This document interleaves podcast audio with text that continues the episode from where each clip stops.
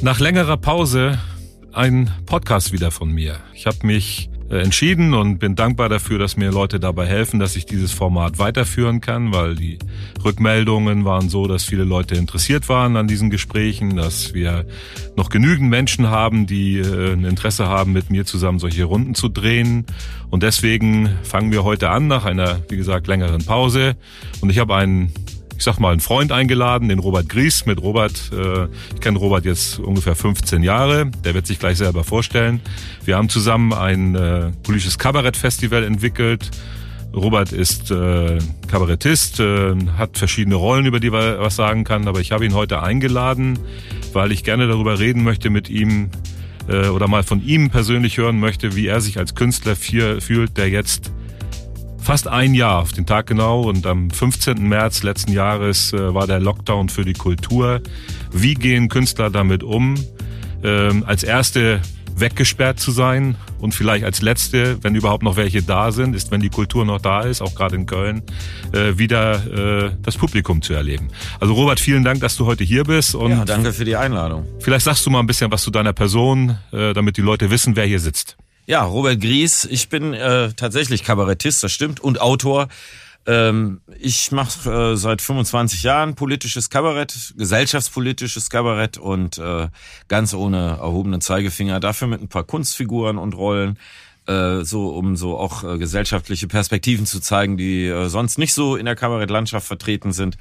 Ja, und da ich so Selbstverwirklichung auf der Bühne alleine zwar schön finde, aber auch nicht tagesfüllend. Also ich mache halt, wie gesagt, auch politisches Kabarett, versuche ich auch dazu noch, äh, ja, eben immer wieder politisch auch zu arbeiten, Initiativen anzustoßen äh, oder dran teilzunehmen oder für sie aufzutreten. Aber eben deswegen haben wir ja zusammen damals, als du DGB-Chef in Köln warst, ähm, ein politisches Kabarettfestival gegründet. Das war ja damals im großen Comedy-Boom. Da waren wir ein bisschen antizyklisch, dass wir gesagt haben, das politische Kabarett braucht äh, auch äh, ein Forum, auch gerade in so einer Millionenstadt wie Köln. Äh, das haben wir ja zehn Jahre geführt. Jetzt war Pause wegen Corona. Mal gucken, ob es danach noch weitergeht oder nicht. Ich hoffe das. Ich ja, ich hoffe das auch. Das haben wir in der erst im äh, ähm, na, Rautenstrauch-Just Museum, ja. Museum durchgeführt Im und gestartet und später in der Volksbühne am Rudolfplatz weitergeführt. Ja, mal sehen, wie es da weitergeht. Ähm, ja, ansonsten bin ich auch äh, zum Beispiel Initiator der Schlachtplatte, ein äh, Ensembleprojekt, was es so sonst in der deutschen Kabarettlandschaft auch nicht gibt. Jedes Jahr hole ich vier Solo-Kabarettisten zusammen, um ein Ensembleprogramm zu machen als Jahresrückblick. Damit gehen wir dann einmal auf Deutschland-Tournee, aber auch ins Ausland. Wir sind inzwischen regelmäßig Gast in Brüssel bei den ganzen EU-Deutschen, die da arbeiten. Äh, in Paris waren wir ab und zu. Also das ist so auch was, was wirklich eine Neugründung, was Neues war in der deutschen Kabarettlandschaft. Ähm, es sind immer wechselnde Leute. Ne? Das sind Jesus. immer Wechsel, außer ich. Ne? Ja. Ich bin der Konstante, ich organisiere es halt. Äh, aber ansonsten sind es immer neue äh, Zusammenstellungen, Konstellationen. Das macht totalen Spaß. Ich lerne auch jedes Jahr, weil man immer von den Kollegen auch in der Zusammenarbeit lernt, wie die ein Thema angehen und so. Ähm, ja, und ich habe hier in Köln noch die Köln-Show an den Start gebracht und produziert. Äh, die läuft äh, immer, wenn wir dürfen, mhm. ne, im Senftöpfchen. Das ist ein Programm, das ist interessant. Das war eigentlich Zielgruppe Touristen, Köln-Touristen.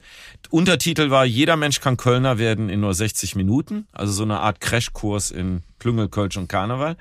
Und das Interessante, und das gibt's wieder nur in Köln, äh, mindestens die Hälfte des Publikums sind Kölner. natürlich immer Kölner, genau. Ja. Ja, die müssen dazulernen, nicht? oder sich bestätigen. Ja, fühlen. oder die passen auf, was erzählt er da? Ist das auch Kölsch, ne? Also ist das auch äh, so in unserer Stadt, ne? Aber es ist immer Selbstvergewisserung. Das heißt, du warst, du habe ich dich auch kennengelernt, immer sehr umtriebig. Du hast alle möglichen neuen Projekte gemacht.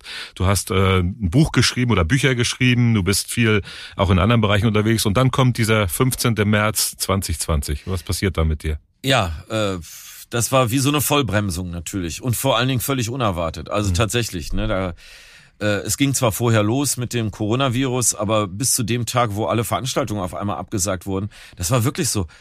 Der ganze Tourplan, das Jahr war voll geplant, so mit 120, 130 Auftritten. Und ähm, ja, am, am 10., 11. März ging das so los mit den ersten Absagen und am äh, Freitag war dann der 12., der 13. März, da war dann schon das ganze äh, ganze erste Halbjahr abgesagt. Also es war so wie so eine Lawine, die sich äh, loslöste und äh, das ging über die ganze Szene halt so. Ne? Wir waren alle so baff und erstaunt. Das Ding war wirklich wie so ein Tsunami kam das über uns, obwohl es natürlich ab Januar schon äh, äh das Virus gab in Deutschland. Ne? Ich habe am Tag, nachdem bekannt wurde, die ersten Fälle in Deutschland, die waren ja da bei München in mhm. Gauting. Mhm äh, Stockdorf da bei dem Automobilzuhändler äh, zu, zu äh, Webasto, glaube ich. Ja, genau. Äh, und dann hatten wir mit der Schlachtplatte genau dort einen Auftritt, einen Tag nachdem das bekannt wurde. Oh. Und dann haben wir auf der Bühne noch rumgefeixt äh, und Witze gemacht mit, oh, hoffentlich wird das jetzt hier nicht abgesperrt wie Wuhan in China, hoffentlich kommen wir morgen noch raus hier. Ne? Mhm.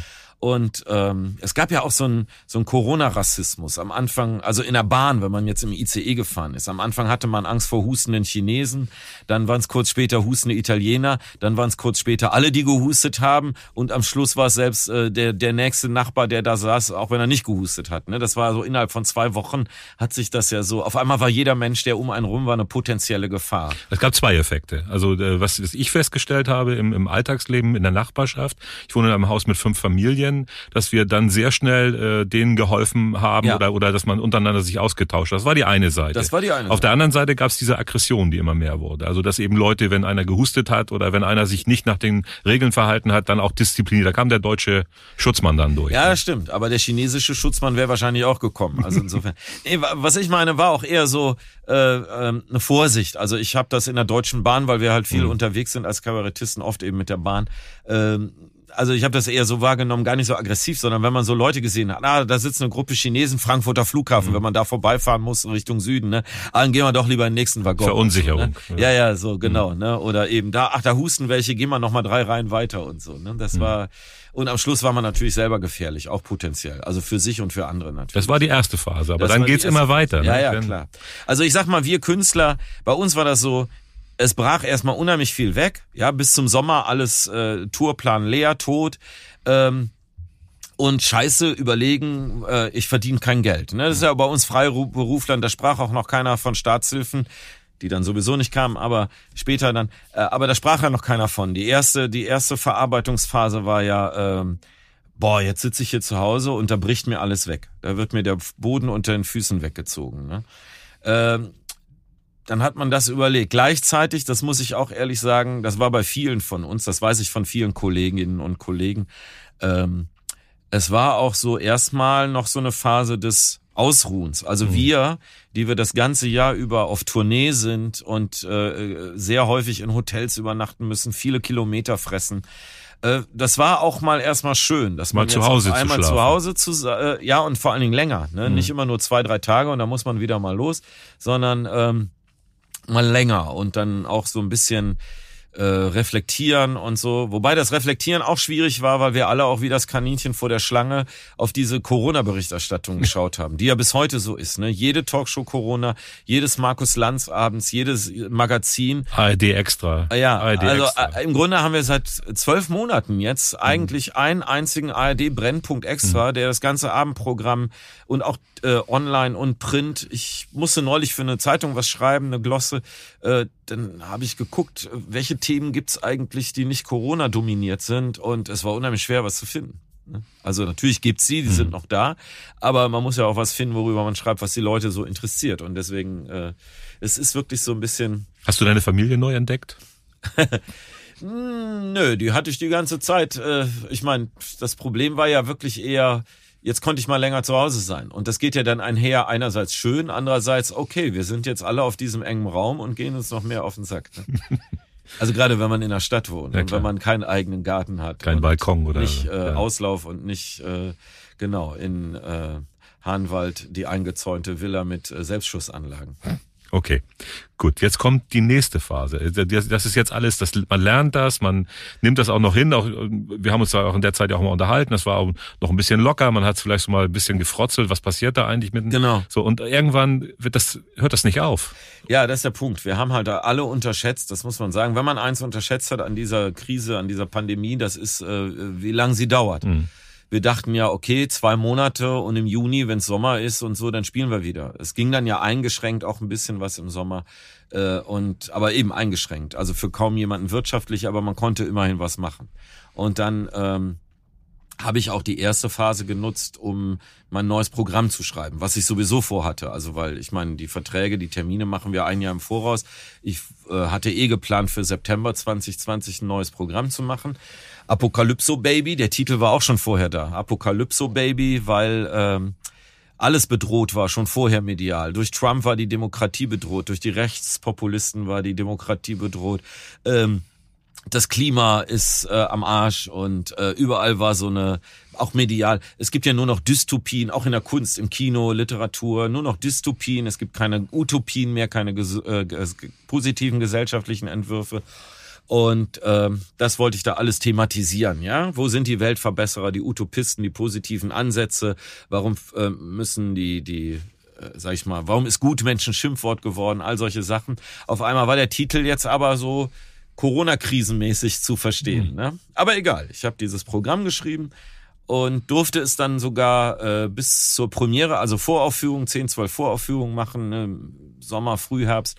Und ich konnte sogar noch die Premiere spielen im Oktober. Und die Premiere war bis jetzt auch die Derniere, weil dann kam der nächste Lockdown. Ne? Und auch das weiß ich noch, diese, bevor es zu dem Lockdown kam.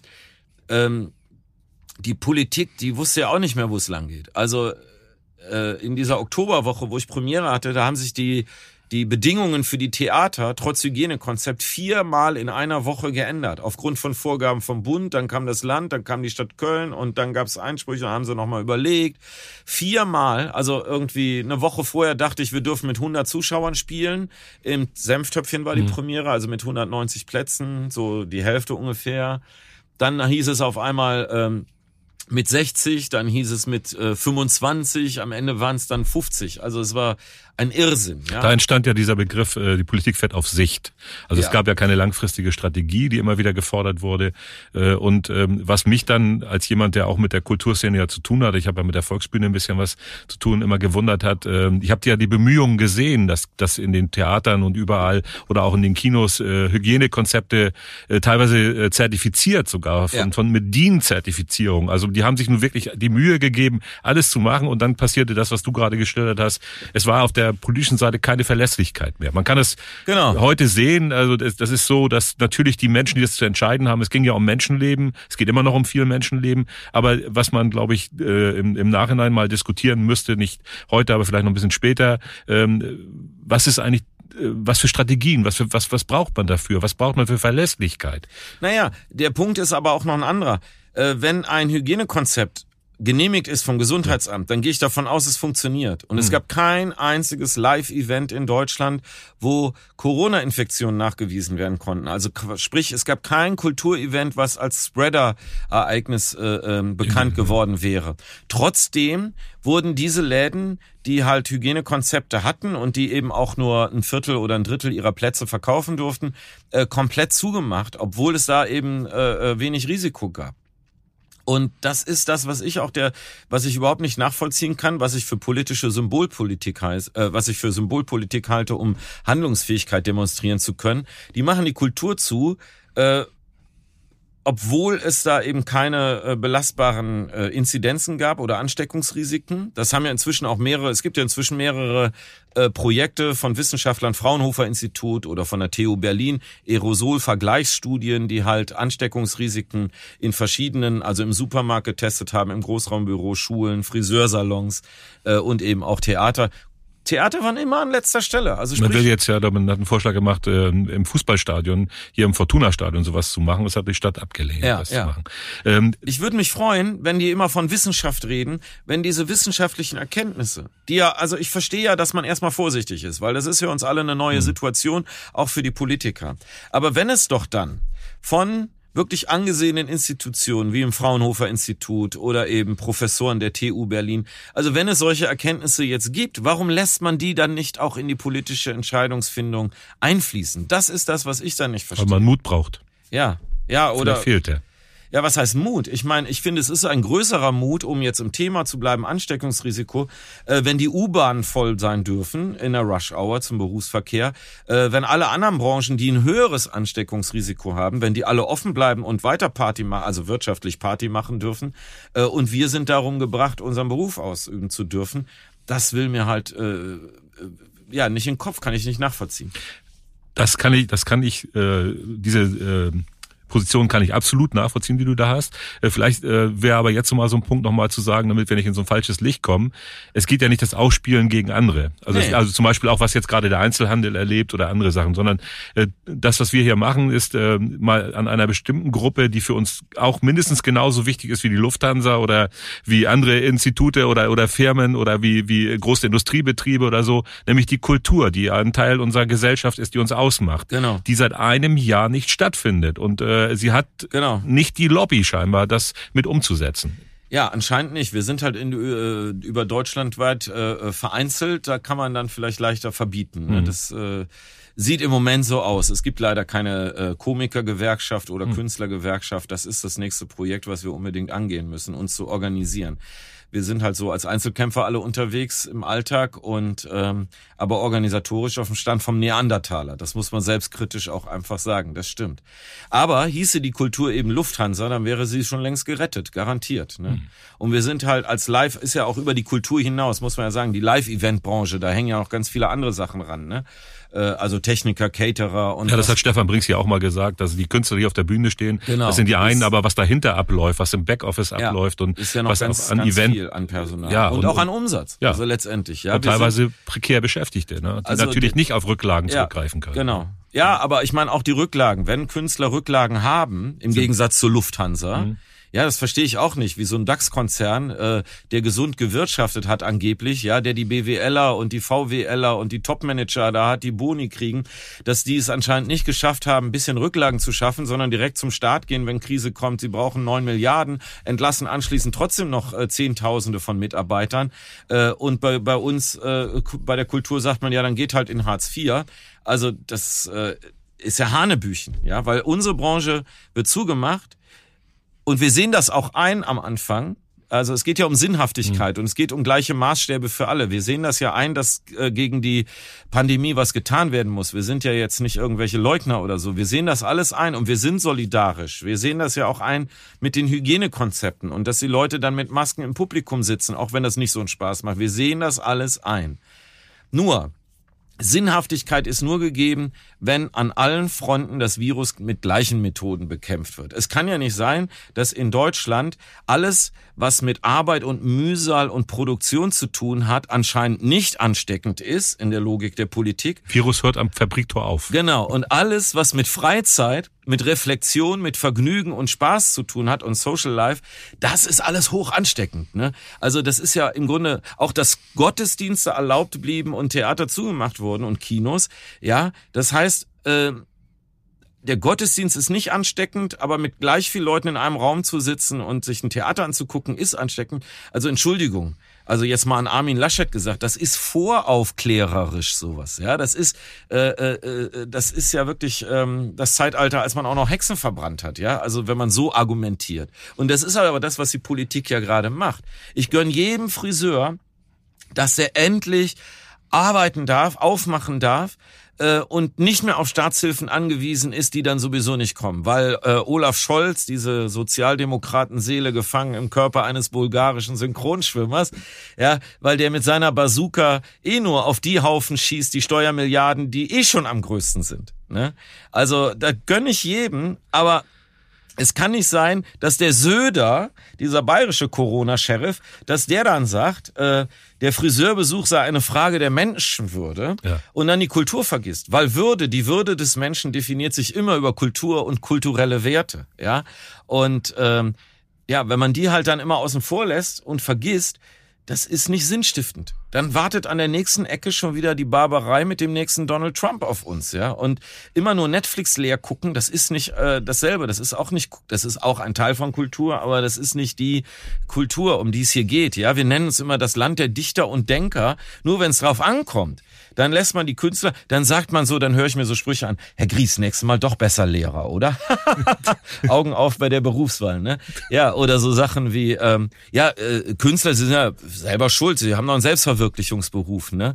Ja, äh, was soll das? Ich durfte ja auch Steuern bezahlen die ganze Zeit, ne? Und es kann ja nicht sein, dass wir äh, äh, Künstler äh, immer kräftig dann äh, als Selbstständige auch äh, ja Steuern zahlen dürfen und sobald wir nicht arbeiten dürfen. Wie gesagt, das ist ja keine freiwillige äh, ist ja kein kein Sabbatical, was wir da machen, sondern wir sind durch äußere Umzwinge, äh, durch, durch äußere Umstände äh, von der Politik per Beschluss lahmgelegt worden, ähm, während andere Branchen weiterlaufen, vielleicht auch um andere Branchen weiterlaufen zu lassen, äh, dann gehören wir auch angemessen entschädigt. Das heißt, Solidarität ist ja keine Einbahnstraße wir haben ja über diese unterschiedlichen Phasen, also das Erschrecken, ja. das Feststellen, das Wahrnehmen, dass man im Grunde an der, ähm, am Ende der Fresskette steht, dass man nicht wahrgenommen wird, dass man keine Lobby hat.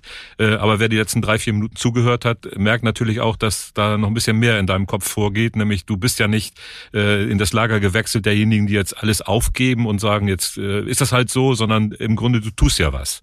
So, und du hast ein paar Projekte, vielleicht sagst du mal ein paar Ideen, was du jetzt oder was du eigentlich von uns forderst, was du zum Beispiel auch von so einem Landespolitiker oder von so einem Gewerkschafter oder so forderst oder was du von der Gesellschaft eigentlich auch forderst für die Künstlerinnen und Künstler. Ihr habt ein paar Aktionen gemacht in den letzten ja. Tagen. Vielleicht sagst du mal ein bisschen was darüber. Ja gut, das sind ja zwei Sachen. Dann sage ich erst was zu den Aktionen und hm. dann, warum wir die machen, halt, zu den Forderungen. Das genau. entscheidest du, wie das Am machst. 1. März haben wir in der Comedia hier in Köln äh, eine Aktion gemacht, die hieß ah, Haare ab für die Kultur um eben darauf aufmerksam zu machen, dass wir uns freuen, dass die Friseure endlich aufmachen dürfen, aber dass wir Künstler eben äh, mit niedrigerem Ansteckungsrisiko auch äh, wieder auftreten wollen mit Hygienekonzepten und allem und dass man uns eben nicht schon wieder vergessen soll. Wie gesagt, wir sind die Ersten, die zumachen und sind die Letzten, die jetzt immer noch keine Öffnungsperspektive haben. Ähm, deswegen machen wir jetzt weitere Aktionen. Was anderes geht ja nicht. Ne? Also ich engagiere mich da sehr stark. Ich habe jetzt äh, nächste Woche ein Verdi-Meeting. Ich habe den vorgeschlagen, lasst uns in Berlin eine, eine Dauermahnwache machen, wo immer ein Künstler steht, äh, Tag und Nacht, also die wechseln sich natürlich ab. Wir sind ja viele, aber äh, vorm Wirtschaftsministerium oder vorm Finanzministerium stellen wir uns auf. Mal gucken, wir reden nächste Woche über die Realisierbarkeit mit Verdi. Ähm, wir haben jetzt äh, zum 15. März, äh, da können alle mitmachen, also wer es noch hört, auch nach dem 15. März können alle mitmachen zum Jubiläum, ein Jahr Lockdown in der Kultur. Die Aktion gestartet im Internet, bei Facebook, Instagram und so weiter, YouTube. Äh, Kultur am Arsch, Hashtag Kultur am Arsch, ein Jahr Lockdown.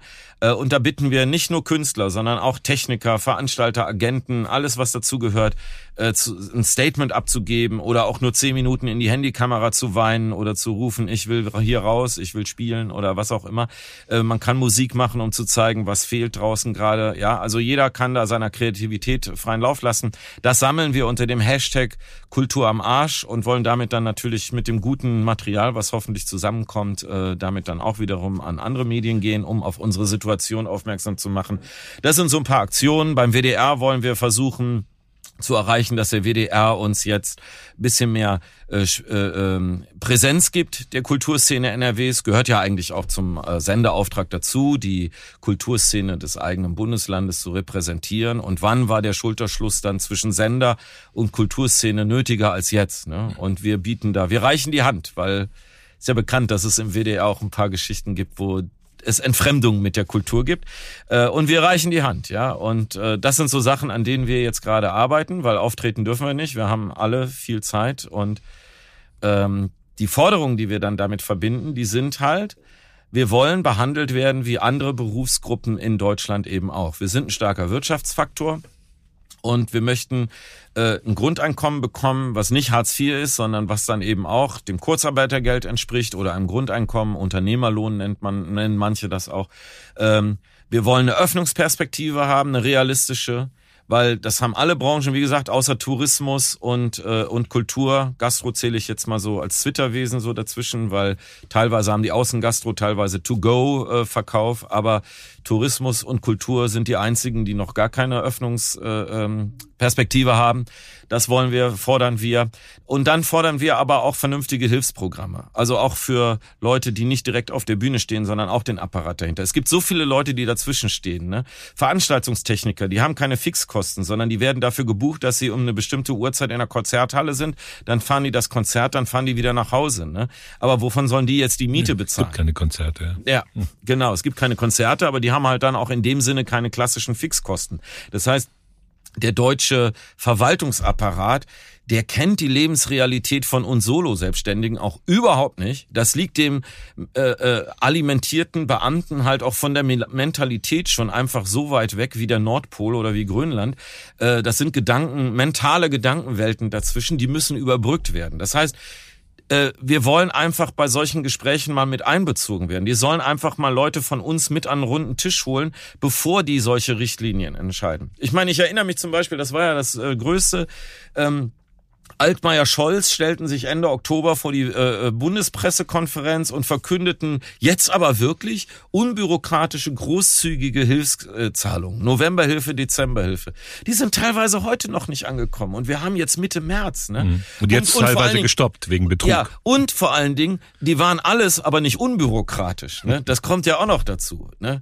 Also es äh, und auf viele äh, Leute und Firmen und so galt das nicht. Für, für viele Bands, die eine GBR sind, eine Gesellschaft bürgerlichen Rechts, und zwar nicht freiwillig, sondern weil das Finanzamt das gesagt hat, die dürfen jetzt keinen Antrag darauf stellen und so. Also es sind so viele hanebüchene Ausnahmen und Fallstricken drin, die eben einfach nicht der Lebensrealität entsprechen.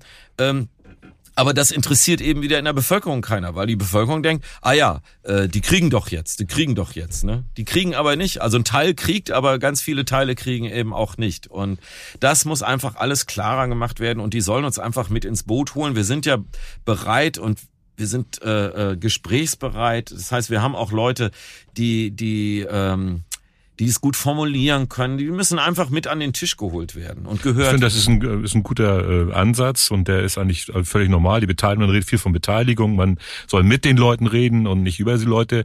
Äh, ich habe äh, die Beschreibung, die du gerade eben über diesen deutschen Bürokratismus gemacht hast, die kann ich in, in Teilen äh, nachvollziehen. Ähm, Beamtenbashing habe ich nicht so gern, weil ich selber einer bin, aber ja, äh, das äh, gehört eben zur Berufsgruppe dazu. Nein, äh, Spaß beiseite. Ich sage ja auch nicht alle sind gleich. Ich rede jetzt vom Verwaltungsbeamten.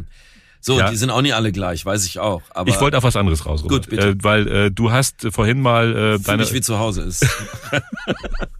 äh, danke. Nein, du hast... Äh, ja, mein Podcast, dein Podcast. Du hast vorhin, äh, jetzt ist gerade unser Podcast. Wir, du hast vorhin ähm, äh, deine europäischen Kontakte. Ich weiß nicht, ob ich dich jetzt damit überfordere, wenn, aber äh, habt ihr einen Austausch äh, mit mit Ländern, mit Belgien oder mit Holland oder gibt es irgendwie Kollegen und Kolleginnen von dir? Wie wie hand wie handhaben die das denn? Ich meine, äh, das, was du hier schilderst, ist schon erschreckend für Deutschland Deutschland genug. Aber wie geht's dann zum Beispiel den Leuten in England oder in, in, in den anderen Ländern? Ist das ähnlich oder gibt's da gibt's auch Modelle, wo wir sagen können, äh, ey, die machen das ganz anders? Ja, es gibt schon viele verschiedene Modelle. Ähm, in Frankreich zum Beispiel gibt's ja eine Arbeitslosenversicherung, in die mhm. auch Künstler, äh, wo die Künstler mit drin sind, mhm. ja. Und äh, die greift jetzt auch, die zahlt dann auch. Das also die halt, Krise ist abgesichert dann. Ne? Ja, ja, das macht natürlich auch keinen Spaß, wenn die da, die haben ja nochmal mit Ausgangssperre. Mhm. Also ja, gut, da okay, ist ja. das ganze Modell anders, wie die mit der Krise umgehen. Aber die soziale Absicherung für Freiberufler, Soloselbstständige und Künstler ist in Frankreich auch vor Corona. Das hat nichts mit Corona zu tun. Es war grundsätzlich schon vorher so, dass es eine Arbeitslosenversicherung gab, in die auch die Künstler einzahlen und wo sie auch Mitglied sind und wo sie eben jetzt dann auch von profitieren. Ne? Mhm. Dieses Modell äh, wird jetzt, also versuchen wir eben auch äh, über Verdi und andere Verbände hier in die deutsche Politik zu kriegen, dass die Künstlersozialkasse, wo wir krankenversichert sind, äh, ähm, dass man da auch äh, eine Alter, äh, eine Arbeitslosenversicherung implementiert. Das wäre ja alles jetzt gar nicht, man muss nichts von null auffangen äh, oder anfangen, man könnte da anknüpfen. Hm. Äh, das ist die eine Seite. Es gibt ich, andere Länder, äh, ich glaube gerade Großbritannien, ja, obwohl man es nicht denkt, mhm. weil Boris Johnson, der rechte Populist, da äh, äh, gerade Premierminister ist. Aber da gibt es, so wie ich weiß, nach meinem Kenntnisstand, äh, ganz gute Künstlerhilfen äh, für die für die Kultur. Ähm, in anderen Ländern, die eh arm sind, gibt's das, also Spanien oder äh, Griechenland ist es halt, äh, gibt's das nicht, aber da gibt's das für die anderen auch nicht. Es geht ja auch nicht darum. Nee, ich wollte auch noch, das finde ich gut, dass du das jetzt mal so aufgeschlüsselt hast. Ich wollte eigentlich fragen, ähm, der Auftrittsmöglichkeiten, also das praktische Leben. Ja. Also äh, ich habe jetzt zum Beispiel, du weißt, dass meine Frau Italienerin ist und wir haben uns jetzt, äh, obwohl ich es eigentlich nicht so gut finde, dieses Festival Sanremo angeguckt. Äh, das ist ja auch auf, äh, in, jetzt in einer anderen Form präsentiert worden, aber es ist präsentiert worden mit Künstlern, mit Live-Künstlern auf der Bühne, mit einem Orchester. Äh, die sind alle getestet worden. Also gibt es solche Modelle, äh, die, man äh, hier, damit ihr überhaupt wieder auf die Bühne kommt?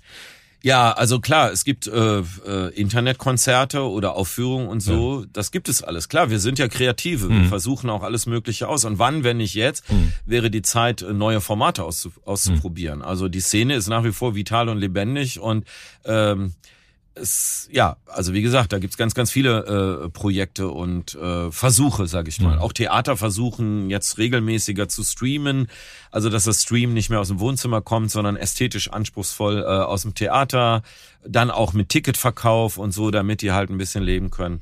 Nur, äh, das sind alles Versuche. Die einen haben die Infrastruktur und können das machen, die anderen, die anderen nicht. nicht. Ja. Ähm, es geht ja trotzdem um eine Öffnungsperspektive. Hm. Und wie gesagt, ne, die, der Stand der Wissenschaft in der Pandemieforschung, also äh, liegt ja vor. Man müsste es halt nur auch mal lesen und, und umsetzen. Hm. Ne? Weil klar verstehe ich, äh, Schüler müssen in die Schule, Kinder müssen Kontakte haben. Trotzdem ist äh, eine Oberschule, wenn die normal aufhat, selbst wenn alle Masken anhaben, äh, vier oder fünfmal ansteckender laut dieser TU Berlin Studie als jetzt ein Theaterbesuch. Ne? Mhm. Ähm, also das Ansteckungsrisiko. Ähm, dann finde ich halt schon komisch, das eine aufzumachen, das andere nicht. Im Theater, da weiß ich auch immer, Frau Schmitz saß neben Herrn Müller in der Vorstellung, weil die ihre Kontaktdaten da lassen. Mhm. Äh, in der U-Bahn, in der Straßenbahn oder im ICE oder in der Lufthansa, da weiß ich das nicht. Mhm. Es sind halt einfach diese ganzen Ungleichdinger, Ungleichbehandlungen, da müssen wir halt eigentlich dran und ansetzen. Weil der Mensch lebt nicht vom Baumarkt allein. Stimmt.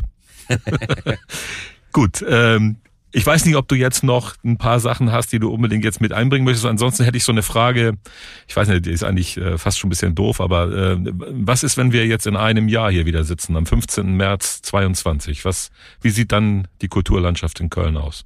Das ist die große Frage. Also ich glaube, die meisten Künstler als Überlebenskämpfer, die wir auch vorher sein mussten. Also ich meine, wir, wir, deswegen äh, jammern wir vielleicht auch gar nicht so laut, weil wir auch ohne Corona gibt es immer Aufs und Abs in der Kunst, also in der Freiberuflichkeit und wir wissen das von Anfang an. Und ich glaube, selbst wenn der eine oder andere von uns jetzt in einem anderen Job ist, ne, was ja auch bereichernd sein kann als Erfahrung, ähm, dass wir Künstler überleben. Die Frage ist ja, was ist von der Szene übrig? Mhm. Also welche Clubs, welche Struktur dahinter welche Struktur ist noch mhm. da? Ja, werden die Theateretats gekürzt, auch Schauspielhaus, Hochkultur, Oper und so. Ne, das gilt ja. Die sind jetzt alle noch safe, weil die sind festangestellt und kriegen dann ihr Kurzarbeitergeld. Aber wenn die Stadt anfängt ähm, in zwei, drei Jahren wegen der hohen Pandemiekosten die Kulturetats zu kürzen, dann werden auch da die Etats gekürzt. Ne? Ähm, und dann ist halt wirklich die Frage, wer hält durch von den Theatern, ja, und von den auch von den äh, Musikclubs, wo Konzerte stattfinden und so. Das ist halt äh, wirklich eine Frage. Da da kriege ich jetzt aus der Szene, also noch nicht aus Köln direkt, Gott sei Dank, ist ja eine vitale Stadt und widerstandsfähig und alles. Aber so aus äh, bundesweit kriege ich schon viele Theater mit, die die sagen, wir machen nicht mehr auf. Ne? Das ist ja auch äh, die Theaterlandschaft besteht ja auch aus vielen Ehrenamtlern und die sind auch teilweise ähm, das sind ältere äh, äh, Männer und Frauen, die sich in Vereinen engagieren und so, Risikogruppe. Ja, wenn die für zwölf Veranstaltungen im Jahr so einen kleinen Veranstaltungssaal haben wie, äh, und müssen jetzt ein Jahr Miete bezahlen, so viel Rücklagen müsste die Lufthansa haben, aber kann ja keinen Verein haben, weil gemeinnützige Vereine dürfen, dürfen ja gar, gar keinen Gewinn äh, äh, anhäufen und so. Also das ist die Frage, was ist dann in einem Jahr, wenn wir alle geimpft sind und die Herdenimmunität hoffentlich erreicht ist. Ja, was ist dann noch übrig? Keine Ahnung, kann ich nicht beantworten. Also ich, ich hoffe, dass wir äh, weiterhin eine bunte Kulturlandschaft haben und ich glaube schon, dass wir Mahner brauchen, die ständig auch öffentlich machen. Das macht ihr ja, das machst nicht du allein, du bist einer von denen, die das ja, ja. vorne wegtragen, aber es ist ja eine Gruppe, die das da, die dahinter steckt. Und viele Künstler kommen jetzt auf diese ähm, Initiativen und, und beteiligen sich daran und ich auf der anderen Seite ist natürlich auch eine Gesellschaft gefordert. Wir als Konsumenten, wir als diejenigen, die immer selbstverständlich ins Theater oder ins Kabarett gegangen sind oder uns politische Sachen angeguckt haben, wir müssen eigentlich auch immer bei Politikern, also bei uns, bei mir selber, da bin ich dann schizophren, zu sagen, äh, wollen wir das alles noch und was können wir dafür tun, dass das wieder äh, nach vorne kommt. Also da ist eine Menge Arbeit und äh, ich sag mal, äh, ja, aber eine Menge Arbeit ist richtig. Nur die hätten wir auch sonst. Jetzt ist es halt diese Arbeit weil eine gute Fee wird nicht kommen. Nein, das müssen wir selber machen. Das, das, müssen, das müssen die Entscheider machen. Das müssen ja. die, also die, die wir in die Position gesetzt haben, dass sie bestimmte Entscheidungen treffen können und, und sie müssen sie eben halt im Sinne der Gesamtgesellschaft treffen. Ja, und das macht mir Angst, weil wenn ich mir angucke, ja, wie im Moment die Pandemiepolitik, die, das Krisenmanagement ist. Ich hatte ja auch, äh, um nochmal zurückzugehen auf letztes Jahr, die ersten drei Monate bis zum Sommer hatte man ja das Gefühl, wir werden eigentlich ganz gut regiert und es wird ganz gut gemanagt. Als sie dann für den Tourismus Europa im Sommer aufgemacht haben, da hätten sie ja eigentlich schon wissen und berechnen können. Äh, natürlich kommt dann eine zweite Welle im Herbst auf uns zu. Ne, da hätte man in den Schulen schon vorsorgen können, Lüftungen einbauen können. All diese Sachen sind ja bekannt. Die Kanzlerin hat das ja mal angedeutet in einem so, Interview. Aber jetzt, wenn man sich heute anguckt, ja, alles ist desaströs. Also ich finde das für Deutschland, diese, wir sind vom Selbst, von der Wahrnehmung immer das Land der Effizienz und Weltmarktführer und weiß nicht nicht was. Aber du hast ein Impfdesaster, du hast ein Schulen, Bildungsdesaster, äh, die Wirtschaftshilfen sind ein Desaster.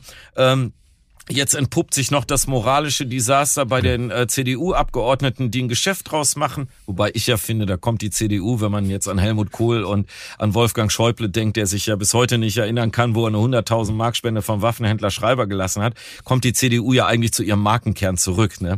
Jetzt verstehe ich auch, warum die die Merkel immer äh, nicht mögen in den konservativen Kreisen bei der CDU. Sie hätte die, die Partei entkernt, ja.